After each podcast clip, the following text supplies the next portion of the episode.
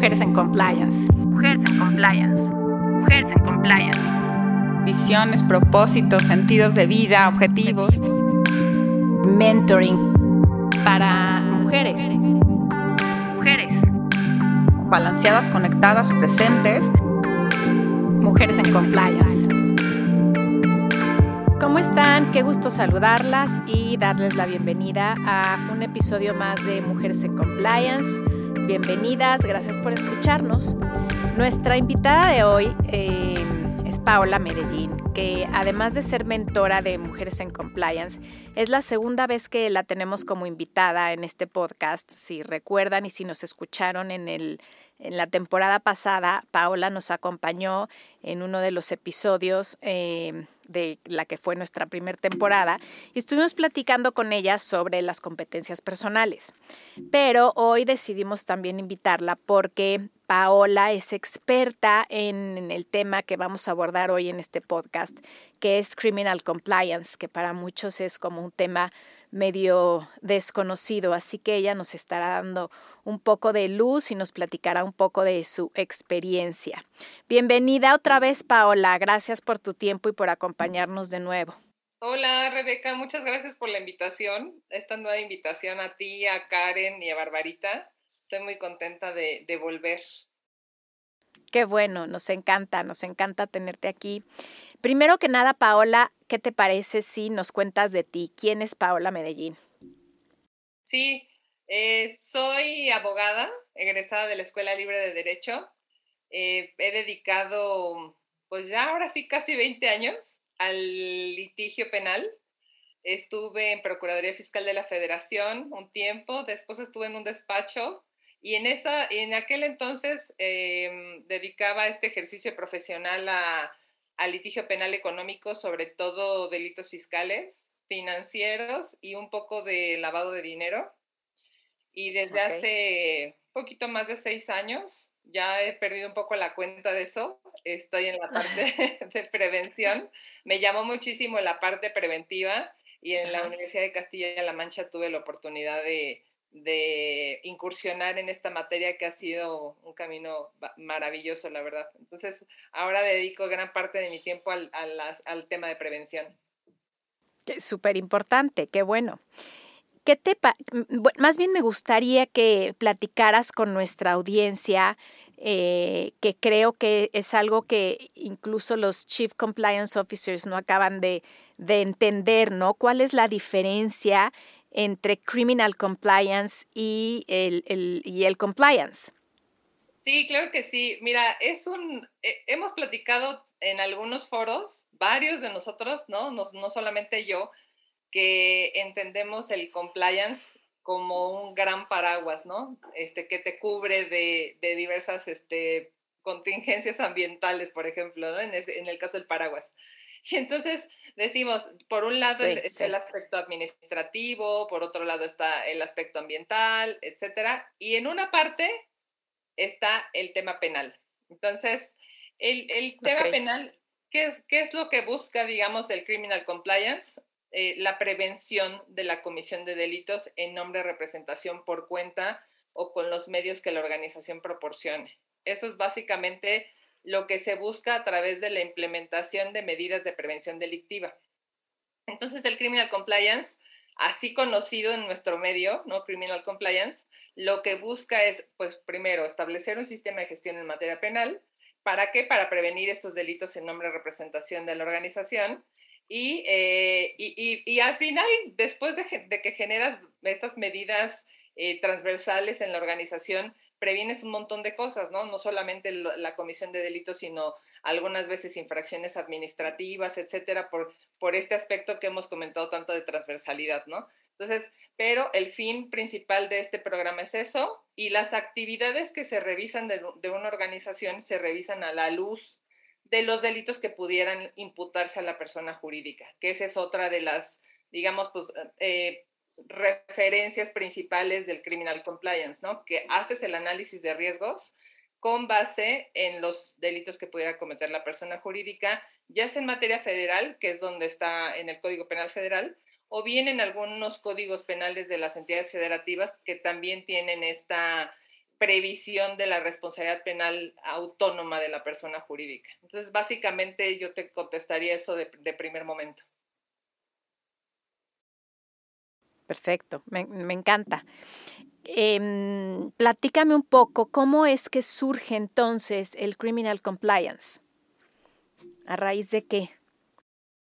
Tiene una existencia de toda la vida. Bueno, no de toda la vida, pero, o sea, eh, desde hace, desde 1900 nace eh, la, digamos que es de las primeras resoluciones que hay en materia de responsabilidad penal de personas jurídicas en Estados Unidos de América. Ahí es de donde viene, digamos, la corriente que hemos tenido todos nosotros de compliance.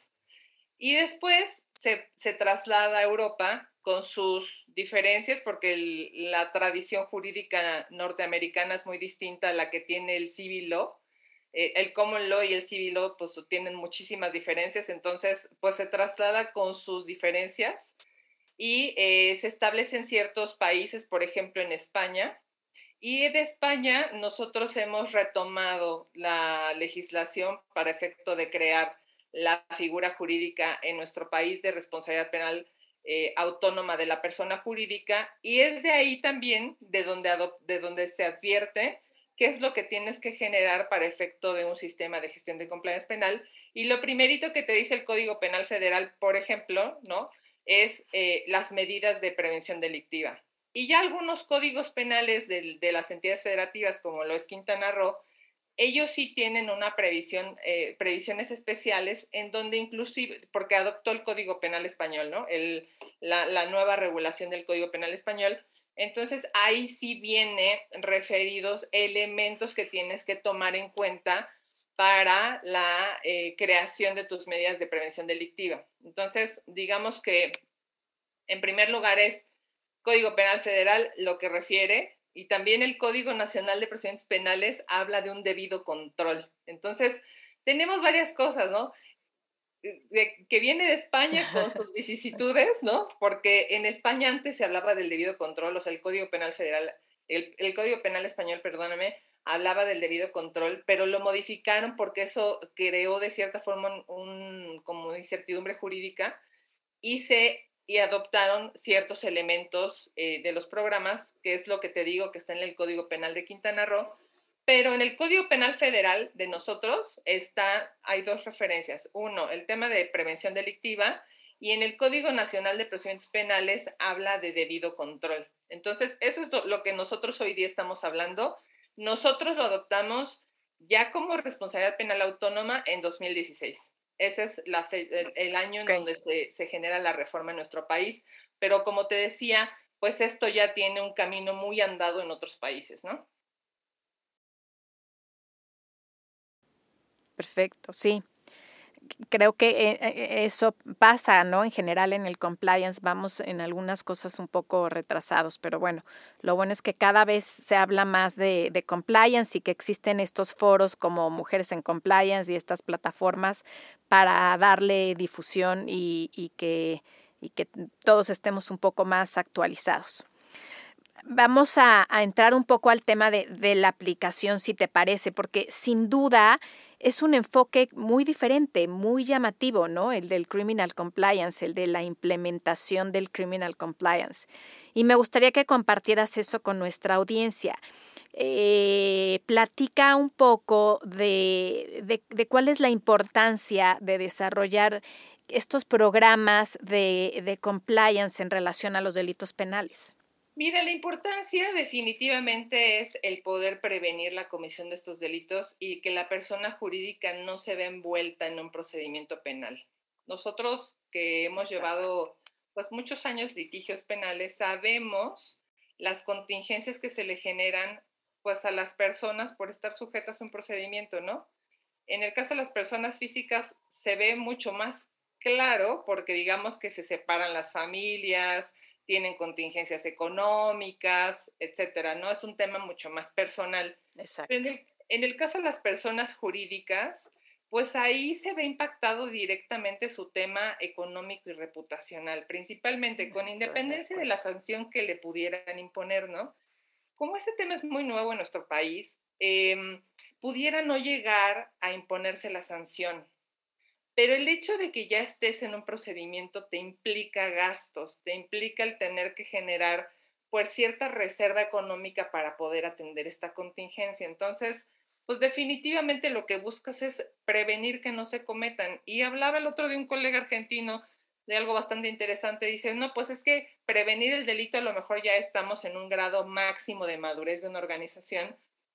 Deberíamos de ser capaces de poner obstáculos bastante fuertes dentro de la organización para que no se cometan esos delitos, ¿no? Pero pues sabemos que no, lo que hemos dicho también en compliance, que también aplica en el tema penal, no hay riesgo cero, o sea, siempre se puede cometer una conducta. Lo importante es también que, eh, qué atención le va a dar la persona, la persona jurídica a, ese, a esa contingencia, porque además ahí le pudiera representar una responsabilidad directamente a ella. Entonces sí tienes que tomar decisiones bastante importantes a la hora de establecer un programa con miras a, poder prevenir la mayor parte de las conductas que se pudieran cometer, ¿no? Por el contexto de la organización principalmente. Claro.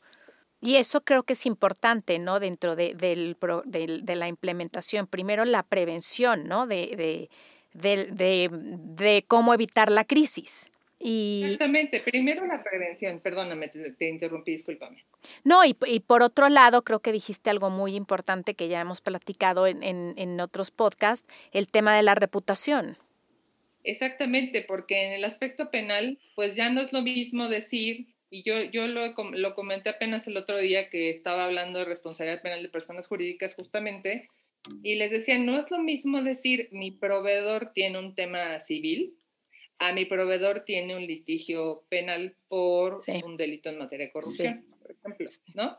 O sea, definitivamente el nivel, nivel con, con, estos procedimientos de debida diligencia que tienen muchas organizaciones, pues no será lo mismo como eh, vas a evaluar a, ese, a esa persona jurídica. Si es algo que, que, se va, que, se, que se evalúa de parte de las otras organizaciones al momento de decidir contratar o no contigo, ¿no? Correcto. Y a ver, esto me lleva un poco a la siguiente pregunta que tengo aquí preparada que a, la hora que, me junté con, con, Bárbara y con Karen para, para preparar estos podcasts que, estaremos grabando. Es, ayúdame a explicarle, Paula, a nuestra audiencia entonces, ¿qué materias o áreas abarca el Criminal Compliance? Si una organización decide generar un sistema de gestión en materia penal o un Criminal Compliance Program, ¿no? Como también se le conoce, lo, que va, lo que va a generar es medidas de prevención de los delitos. ¿Y qué es lo, o sea, por dónde tienes que empezar, ¿no? Dices tú, ¿por dónde te, yo como, como experto en esta materia de compliance, ¿por dónde tendré que empezar? Definitivamente por conocer qué organización es, qué actividades realiza, en dónde las realiza, y después de ahí, eh, hacer una, hacer una segregación de todas estas actividades, o sea, hacer una disección, digamos, de las actividades y esas analizarlas con base en los delitos que se pudiera cometer eh, por parte de la persona jurídica, ¿no? O sea, me refiero a este catálogo que está en el 11 bis del Código Penal Federal y también me refiero a aquellas previsiones que tienen los códigos penales estatales relacionadas con eh, responsabilidad penal de personas jurídicas de manera autónoma. No todos los códigos penales del país, o sea, de las entidades federativas, tienen estas previsiones. Entonces, es necesario que quien vaya a hacer esta, esta revisión o quien vaya a hacer esta implementación eh, se revise los códigos de todas las entidades federativas para saber si hay o no hay previsiones, si hay o no hay catálogo porque no en todas las entidades federativas hay un catálogo como en el 11 bis. Entonces, ah, tendría que revisar esa persona, pues las actividades comparadas con los delitos para saber si esa persona jurídica pudiera o no tener el riesgo de cometer esas conductas delictivas. Y, y entonces, si sí tuviera ese riesgo, pues haces tú, vas a, hacer, vas a empezar tu análisis de riesgos a partir de ahí, ¿no? Ese es tu, tu primer punto, la identificación de esos riesgos penales. Y, y, por eso es que partes de, de los catálogos de, de, los delitos que están en, en, los códigos. Y, por ejemplo, en el caso de, de la Ciudad de México y del Estado de México, no hay un catálogo. Entonces, tendrías que revisar con base en el contexto de la organización, todos los delitos que están en el código para ver cuáles sí, cuáles no pudiera cometer la persona jurídica, porque no en todos los casos, eh, por ejemplo, si es, digamos que una constructora, ¿no? Los temas, por ejemplo, de hostigamiento sexual a lo mejor no le van a ser tan relevantes, no lo sabemos, tendremos que ver el contexto completo de la organización, pero sí le van a ser relevantes los delitos ambientales, ¿no? Entonces, por eso, es, eh, por eso es relevante el tema, el contexto, y por eso es muy relevante el que se verifique el listado del Código Penal Federal y los o correlativos de las entidades federativas. Perfecto. Y dime algo, ¿quiénes en una organización, en una empresa, deberían de estar involucrados en estos temas de criminal compliance? Definitivamente los que principalmente, como en otras materias, pero aquí cobra mucho mayor relevancia, eh, el Consejo de Administración Sin duda estar definitivamente alineado con querer prevenir estos delitos. Porque aparte, algunos de ellos les van a impactar también de forma personal. Entonces, no nada más a la organización, sino también a ellos. Por eso es muy relevante que desde el órgano de administración determinen eh, pues la provisión de recursos, eh, eh, las cuestiones estratégicas que se tendrán que analizar para efectos del programa, eh, sí tendrán que estar involucrados en ello y tendrán que ser ellos los principales interesados en que se prevenga la comisión de los delitos, ¿no? Hemos visto algunos casos, sí, hemos visto algunos casos de, de algunos escándalos en el mundo eh, relacionados con delitos en donde los principales involucrados o los que tomaron las decisiones para efecto que se cometieran los delitos fueron los miembros del Consejo de Administración. Entonces, ellos son los, los que deben de estar, los principales convencidos de que se pudiera dar de forma eficaz. Y después todos los demás, ¿no? O sea, aquí sí tienes que involucrarlos a todos, porque el que cometa alguien la conducta te va a implicar a ti un riesgo, ¿no? Exacto.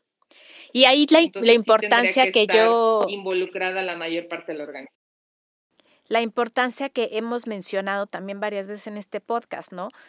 La importancia que tendría que recobrar ya que el, el, Chief Compliance Officer sea parte del consejo y esté todo el tiempo enterado, ¿no? De, de, cómo va a ir eh, eh, em, evolucionando la organización y que también les diga por aquí sí, por aquí no, ¿no? Yo, yo creo que debería el Chief Compliance Officer, en mi opinión, ser parte de los consejos de administración de, de las organizaciones precisamente para estar muy alineados, ¿no? Y aquí, pues, lo que siempre hemos hablado del compliance, ¿no? Que, que es una parte hermosa del compliance, su sinergia, su transversalidad, ¿no? Donde todos deben de estar involucrados ya para ir cerrando, porque se nos acaba el tiempo, siempre nos pasa lo mismo, que hay mucho que platicar contigo y me encanta, pero bueno, pues tenemos el tiempo medio contado en estos podcasts para que también la gente nos pueda escuchar y tenga el tiempo. Si quieres, si te parece, para ir cerrando, cuéntanos. Eh, esto que me parece súper interesante, cuál es la diferencia o cuál es la prueba o el expediente que se tendría que preparar para presentar ante un juez penal referente al criminal compliance. Ay, ¿qué te pasó? Y sabes qué, Rebeca, me vas a tener que volver a invitar porque feliz. no es fácil de contestar esa pregunta. Yo sé. No es fácil de contestar esa pregunta. Eh, mira, o sea, ya sabemos también que los programas de compliance lo principal que deben generar es trazabilidad. Y en materia penal es necesaria. ¿Por qué? Porque es lo que eventualmente te va a servir como eh, prueba para defender a la persona jurídica. De acuerdo. Entonces, la persona jurídica va a poder llevar eso a una posible defensa, ¿no? Y es que ahí se involucran otras cosas, otras decisiones que tiene que tomar la organización. Pero si digamos que eventualmente tendría que llevar su programa, tendría que tener documentado pues su matriz de riesgos, ¿no? Cómo llevó la metodología bajo la cual la construyó, que haya considerado efectivamente los delitos que se pudieran cometer eh, por parte de la persona jurídica por su contexto, ¿no? Por la probabilidad y el impacto que se pudiera dar, los controles que la organización tiene o no para mitigar esos riesgos. Y todo eso tiene que pasar por un velo de qué? De licitud. Porque si tú generas tu, todo la documentación al interior de la organización con violación de los derechos humanos de los trabajadores, por ejemplo, eso ya no te va a servir para el, procedimiento penal, porque el procedimiento penal está construido sobre la base de respeto a los, a los derechos humanos de las partes. Entonces, tienes que ser muy, a la hora de, que, de, que, alguien decida construir un programa de compliance en materia penal, tiene que ser muy cuidadoso de cómo va a generar la evidencia, inclusive del lado de las investigaciones internas, que muchas veces eh, de, de, las investigaciones e, son las que arrojan los datos o los elementos que tú eventualmente pudieras llevar a un procedimiento penal. Entonces, si eso lo obtienes con violación de, derechos humanos, ya no te sirve. Por eso yo, te diría en una respuesta bastante sencilla, es sí tener trazabilidad, construirla eh, de la manera en que el expediente hable por sí mismo. O sea, sí creo que, que, este documento que tengas diga la, o sea, diga la historia, o sea, eso sí definitivo. Y otra cosa es que cuides la privacidad de tus empleados, la confidencialidad. Entonces, por ejemplo, ese tipo de cosas no te las tienes que permitir de este lado porque no vas a lograr tener, eh, o sea, no vas a poder llevar esa, esas, eh, esos datos de prueba o en un momento dado pruebas hacia, hacia el procedimiento penal. Me encanta, Paola, padrísimo. Creo que nos has compartido, aunque sea en este espacio corto, mucho de lo que es el criminal compliance y nos has dado eh, un poco de, pues sí, de, luz para entender, ¿no? Esto tan interesante. Te agradezco muchísimo, me encanta, además que compartimos este el mismo apellido, nunca nos hemos puesto a platicar si somos algo tú o yo por ahí en ¿no? Hay que hay que, hay que buscar en, en, el árbol genealógico, si por ahí, ¿no? A lo mejor. Me, me encantaría tener una pariente experta en criminal compliance. A mí también. Ah, no, me encantaría, me encantaría este, saber que en alguna reunión que tengamos tú y yo podamos conocer este, de dónde venimos para, porque a lo mejor sí somos familia, ¿no? Sí, sí, a lo mejor sí, ¿no? No hay muchos medellines.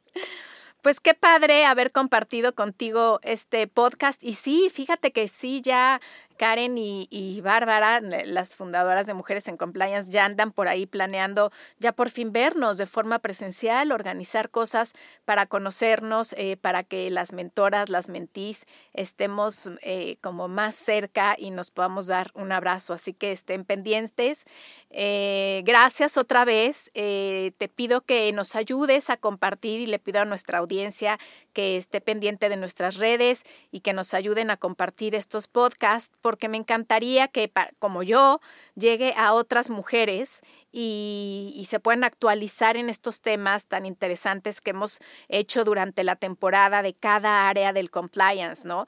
Hemos abordado PLD, eh, ambiental, criminal, en fin, todas estas áreas diferentes de, del compliance ha estado súper interesante. Hemos tenido unas súper invitadas. Así que gracias por ser nuestra mentora y gracias por estar aquí por segunda vez. Es un honor siempre tenerte aquí por, no solamente por tu experiencia profesional, sino por el ser humano que eres. Gracias, Paola. Y las invito a todas. Nos vemos en la próxima, en el próximo episodio. No se pierdan esta temporada. Recomiéndenos, escúchenos. Adiós. Escúchenos. Gracias. Bye. Gracias, Paola. Bye. Bye.